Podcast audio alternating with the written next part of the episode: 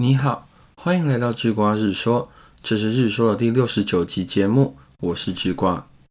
很多时候，我们对改变有一种本能似的直觉，认为改变很简单。如果我们想要改变某一个行为，只要做跟它相反的事就可以了。如果有拖延症，那就想办法勤快一些；如果时常迟到，那就制定早起的计划；如果脾气很臭，那就学着注意礼貌。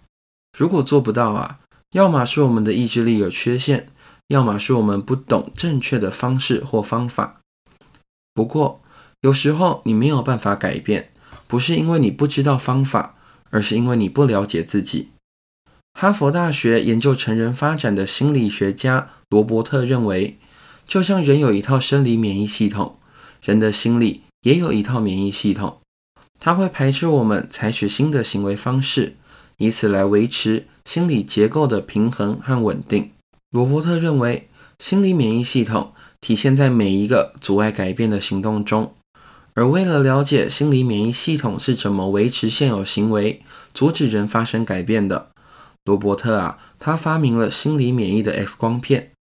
心理免疫的 X 光片是一张四栏的表格，第一栏要写下我们希望达成的行为目标，第二栏。是写我们正在做哪些跟目标相反的行为。第三栏是思考这些与目标相反的行为，它们的背后有哪些隐含的好处。而第四栏是写出隐藏在一系列与目标相反的行为背后的假设。这个 X 光片的主要作用就是找出行为背后隐藏的我们对于人生的一些重要假设。透过 X 光片的第三栏。就能帮助我们看到这些假设。我们可以问自己三个问题：第一，那些跟目标相反的行为能带来的好处是什么？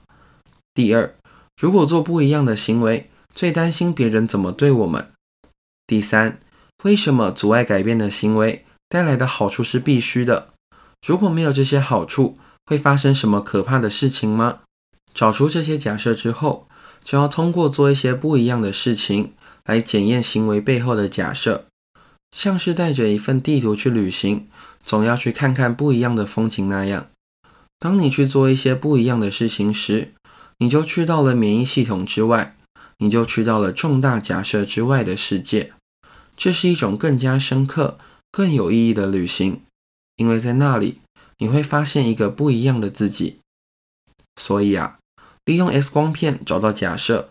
做一点小规模的步伐去验证这个假设，再让有害的假设啊轰然倒塌吧。记得要一步一步来，因为新的经验常常是在预习经验和真实经验的对照中产生的。